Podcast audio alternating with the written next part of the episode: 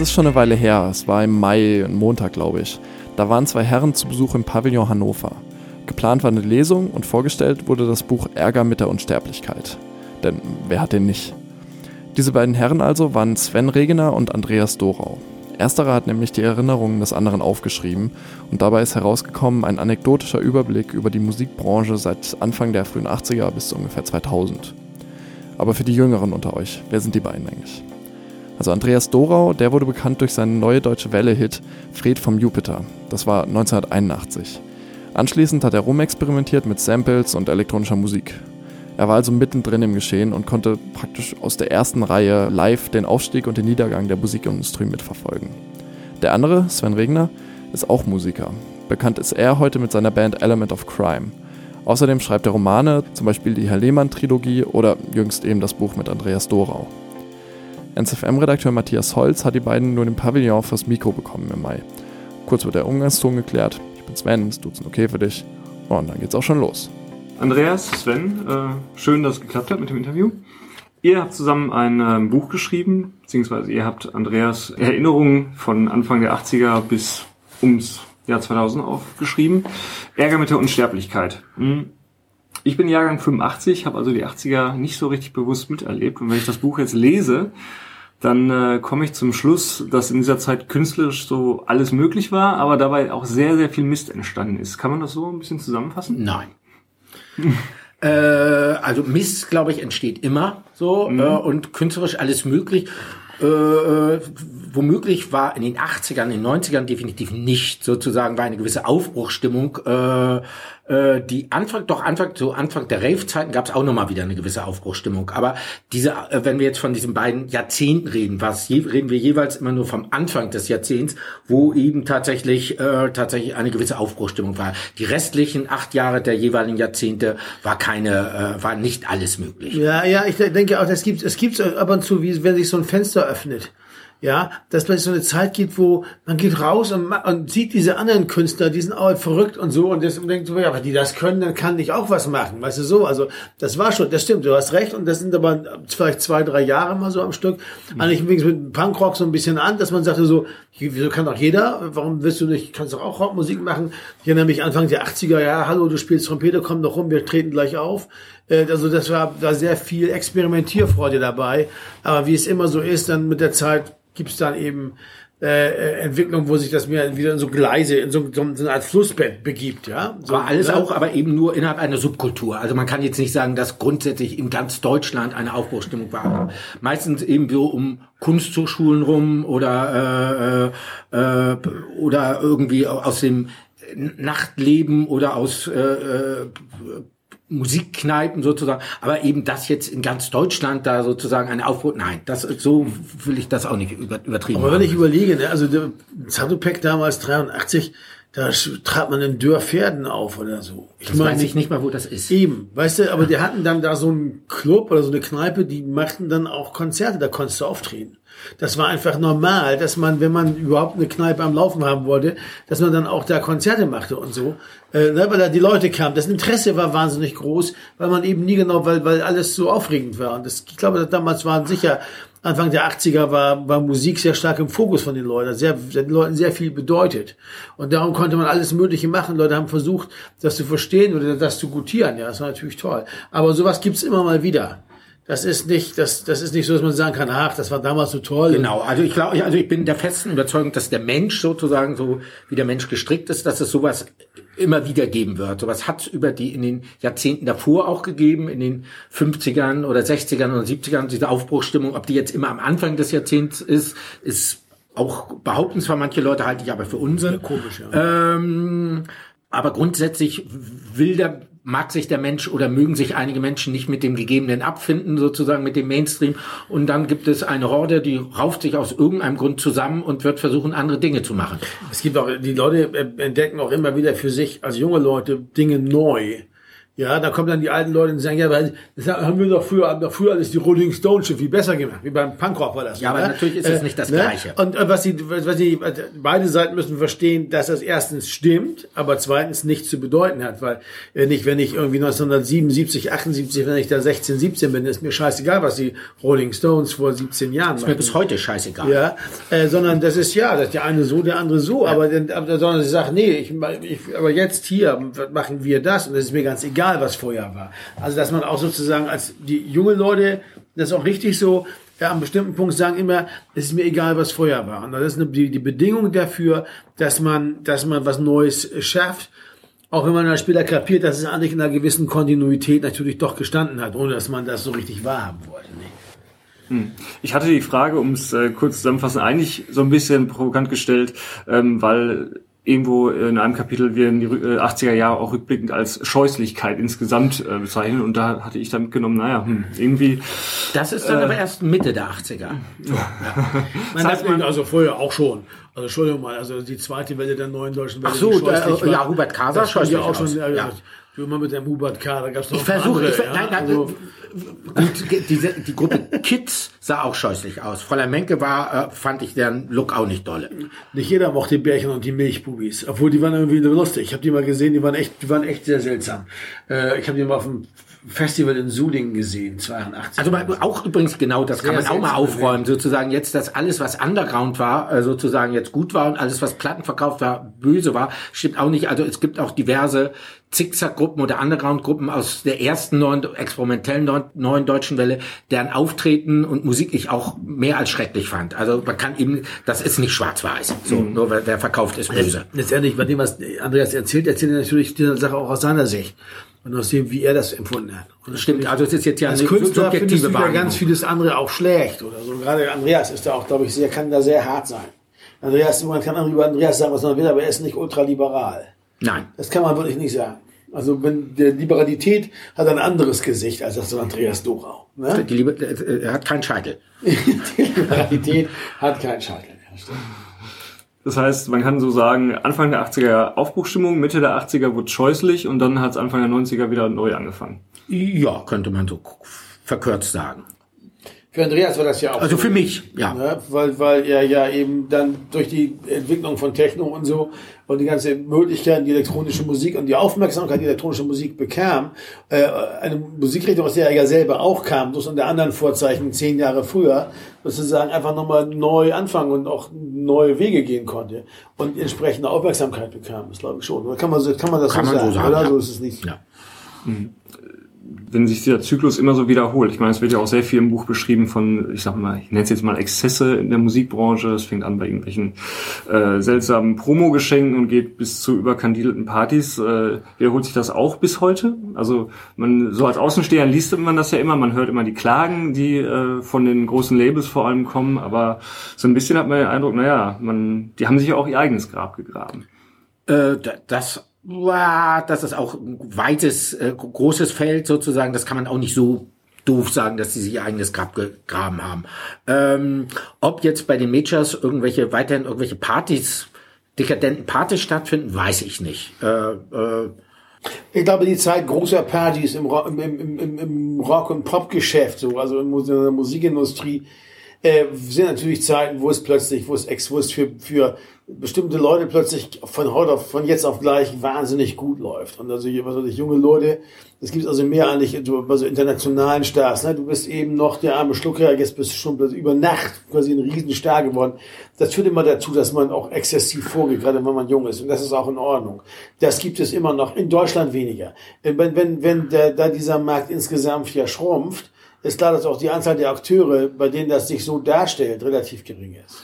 Im Hip-Hop wird das teilweise noch simuliert. also im. Hip-Hop, im Hip-Hop, ja klar, weil es da, weil das, aber da, das hat mehr was von Simulation Ja. als von tatsächlichen. oder eine Lady, Lady Gaga Record Release Party ist bestimmt auch nicht ohne. Ja, wobei, ja, wobei, ja, ich kann es nur von Deutschland urteilen. Ich glaube, dass man zum Beispiel in, in Deutschland im Hip-Hop sowas dann simuliert. Man tut so, als man, man sozusagen so wie virtuelle Realität, sozusagen virtuelle Exzesse sozusagen nachstellt und nachspielt. Ich glaube nicht, dass das dafür noch eine richtig Plus eben bei, bei, einer, bei einer klassischen Indie-Band sozusagen gab's gab's und wird es nie diese Partys geben. Das gehört sich einfach nicht. Ja, da, wo So, wir also und wir, wir hatten also äh, eben sowohl Element of Crime als auch ich, als auch eben äh, Whirlpool Productions oder so. oder so, ja. äh, nee, nee, ich meine, nee, der Plan nicht. Sozusagen, wir waren ja bei einem Major, sprich äh, äh, Polygram und rutschten dann plötzlich eigentlich als Indie-Künstler in diese Major-Welt rein. Ähm, und äh, äh, und es passiert eben gleichzeitig, dass dieses, dass es dieser Major-Welt aufgrund dieser CD-Wiederverkäufe oder dass die Leute eben ihre Plattensammlung in CDs wieder äh, zurückgekauft haben und eben durch den Technoboom hatten die halt pervers viel Geld und äh, das kriegten wir im Positiven wie im Negativen auch zu spüren. Das waren goldene Jahre. Ja. Nicht unbedingt für uns als Künstler, ne? aber das, das für die Plattenfirmen schon, weil die einfach, das lief einfach gut. Und man darf nicht vergessen, das sind ja einfach, wir reden so die Plattenfirmen. Als wenn das so, als wenn Firmen sind ja keine handelnden Akteure, sondern das sind immer bestimmte Leute. Und äh, da arbeiten, haben, haben natürlich damals auch noch viel mehr Leute gearbeitet als heute. Und ich glaube auch und bei auch der- viele bei- bei gute und lustige Leute, das darf man nicht vergessen. Ja, nicht nur, nicht nur, man erzählt sich meist die, die lustigen Geschichten von den Trotteln, ja, wenn man ehrlich ist. Aber viele waren einfach gute und lustige Leute, die da gearbeitet haben, die auch hart ar- gearbeitet haben und gar nicht mal so gut bezahlt wurden. Da haben sie es wenigstens, was weiß ich, Stimmt. auf, auf Firmenkosten äh, in, in Sachen äh, Restaurantquittung und, und Kneipenrechnung und Champagnerbestellung irgendwie äh, krachen lassen. Das ist natürlich auch irgendwie in Ordnung. Ich glaube, die Gehälter waren nicht so dolle. Bitte? Die Gehälter von Nee, denen die waren, waren nicht nicht so doll. doll, muss man echt sagen. Ähm, viele einzelne Erzählungen im Buch äh, beschäftigen sich ja auch mit einzelnen Personen oder mit einzelnen Firmen. Mir ist jetzt vorhin, als ich die Frage nochmal durchgegangen bin, aufgefallen, dass die Frage jetzt so ein bisschen boulevardesk ist, aber ich stelle sie trotzdem ein bisschen nicht ganz so verstehen. Aber hat sich von denen irgendeiner gemeldet, weil er sich, was weiß ich, falsch dargestellt gefühlt hat? Oder habt ihr da... Äh, bis jetzt nicht und ich hoffe, das bleibt auch so. Und Kam wir, dieser wir, Brief von dem einen, ähm, ja, da reden wir bitte jetzt nicht drüber. also den habe ich, hab den noch nicht gelesen. Manchmal melden sich Leute und stellen, wollen- versuchen das ein bisschen richtig zu stellen, sagen, hör mal, ich habe das aber anders in Erinnerung. Aber meistens geht es darum, was die Erinnerung mit einem angestellt Also, hat. aber eben jetzt kein, keiner, der irgendwie sauer, niemand sauer ist- war. Nee, oder so, niemand ist sondern sauer. Glaube, es gibt, gibt vielleicht ein paar Leute, die sauer sind, weil sie nicht erwähnt werden. Das könnte ich mir vorstellen. Aber da würde ich, würde ich, deshalb, da würde ich dann natürlich auch keinen Namen. Aber da, ich will, also wie gesagt, das Buch, äh, also weder Sven noch ich haben vor, mit dem Buch irgendwie eine offene Rechnung zu oder alte Rechnung zu begleichen oder sowas. Das ist auf jeden Fall nicht das Ja. Anliegen äh, des, des Buches. Das Buch hat auch einen ganz anderen Charakter als zum Beispiel äh, äh, andere Bücher über diese Zeit. Also viele Bücher haben ja auch was Bitteres. Ne, also zum Beispiel von Moritz Reichelt, äh, äh, äh, die Geschichte einer neuen deutschen Band. Allerdings sagte er auch neulich, dass er das Buch so nicht mehr schreiben würde Ja. und dass er so. Also Das hat, das, er, gut, das er hat hat auch natürlich klar, dazu das ist, aber das war, das hat halt zum Beispiel so ein bisschen was Bitteres, Ja. weil natürlich viele Leute auch äh, so, also das liegt auch in der Kulturindustrie. Irgendwann geht es auch immer abwärts oder wird schwierig oder man fühlt sich unverstanden. Das gehört bei Künstlern einfach dazu. Und das, das kann auch leicht zu Verbitterung führen. Und manchmal kriegen dann, obwohl man das vielleicht gar nicht will, auch solche Bücher dann sowas Bitteres. Da haben wir sehr darauf geachtet, dass es gar nicht so rüberkommt. Also wir haben ja, also das Buch ist ja an sich eine Geschichtensammlung, ist ja keine Biografie, sondern an sich eine Geschichtensammlung, autobiografische Geschichtensammlung. Und insofern jetzt irgendwie tatsächlich, wenn man jetzt chronologisch irgendwie erzählen würde und dann also dann würde womöglich sowas aufkommen wie und da war das dann scheiße und das und der war der Idiot und bla bla bla. Sondern wir haben uns eigentlich, äh, als es, äh, wir den Schluss gefasst haben, das Buch zu machen, uns hingesetzt und welche Geschichten wollen wir denn erzählen? Also es gab jetzt nicht äh, roten Faden, äh, also der, dass mein Leben der rot, rote Faden, der chronologisch erzählt wurde, sondern es ist ja eine lose Geschichtensammlung, die auch nicht chronologisch erzählt wird. So, also uns ging es um Geschichten, die wir als interessant erachtet haben. Das heißt, äh, das, was dann tatsächlich scheiße war, wurde eher rausgestrichen oder weggelassen. Nein, also wenn bei, also wenn, also ob, wenn die Geschichte gut war, dann ist, äh, ist es, ob die Geschichte jetzt gut oder böse endet. So. Wir haben dann also Leute, die ja nicht so gut wegkommen, meist nicht mit Namen genannt oder so. Das muss man ja nicht unbedingt tun. Äh, Das ist, das, weil, weil es eben nicht darum geht, den einen, einen unterzupulen, sondern weil es darum geht, dass die halt spielen halt eine Rolle in dieser Geschichte und die Geschichte ist gut. Gute Geschichte, die man erzählt und Leute freuen sich darüber, dass sie die hören. Das, das, ist, das ist interessant, das ist irgendwie okay. Weißt du? Wir haben ja gerade so ein bisschen darüber gesprochen, von den Exzesse in der Musikbranche und wenn man heute als junger Künstler vielleicht berühmt wird.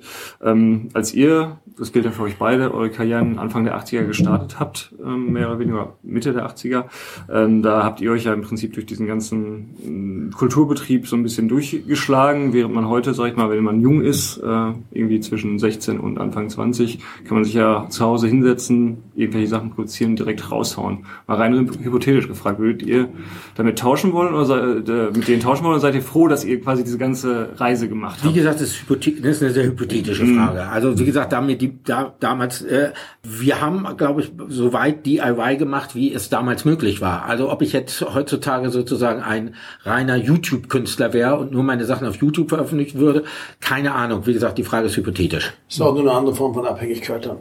Das ist ja auch auf, auf solche Mechanismen und Institutionen ab, äh, angewiesen. Ich glaube, dass, dass ja jede Sache hat ihre eigenen Voraussetzungen und aber letztendlich haben wir alles rausgehauen, was wir raushauen wollten. Oder ich meine nicht so, dass wir gesagt haben, wir hätten bestimmte Sachen nicht raushauen können. Nee, also eine also- große Sache zum Beispiel Anfang 80er mal Kassettenlabel, die es überall gab, sondern die man einfach selber gemacht hat. Es gibt Also- ja im Buch noch ein paar Beispiele für diese Singles, die Andreas zum Beispiel veröffentlicht hat, die gleich mal gleich ver- verkaufen konnte und so. Das ist schon interessant, dass man eigentlich letztendlich, wenn man sowas machen will, kann man das immer irgendwie machen. Und abgesehen Also davon, wie- darfst du eins nicht vergessen, dass man das einfach so zu Hause Musik machen kann. Ganz so einfach ist das auch nicht. Das hängt davon ab, was man macht. Ne? Wenn man eher Keyboard-Musik, also oder was man auch elektronische Musik nennt, was man nicht Keyboarder-Musik ist, machen will, dann ist das zum Beispiel sehr viel einfacher, als wenn man zum Beispiel jetzt Folkmusik machen will. Und das ist immer noch mal um sehr viel einfacher, als wenn man zum Beispiel jetzt Rockmusik machen will. Oder eben, äh, wenn man jetzt äh, Laptop-Künstler ist, oh, bei dem Stück hätte ich jetzt gerne Bläser, na dann viel Vergnügen. Ja. Ja. Ja, also das ist immer, am Ende siehst du dann, dass du dann doch, äh, dass man, dass es dann doch, es ist immer schwierig. Also das ist dann auch dann, weswegen viele Leute auch zum Beispiel dann zu einer größeren Platten ausgehen wollen, jetzt gar nicht, weil sie scharf drauf sind zu einer größeren Plattenfirma, sondern einfach, weil sie zum Beispiel, ja, bei den drei Stücken hätte ich jetzt gerne echte Bläser. So, dafür brauche ich ein Budget.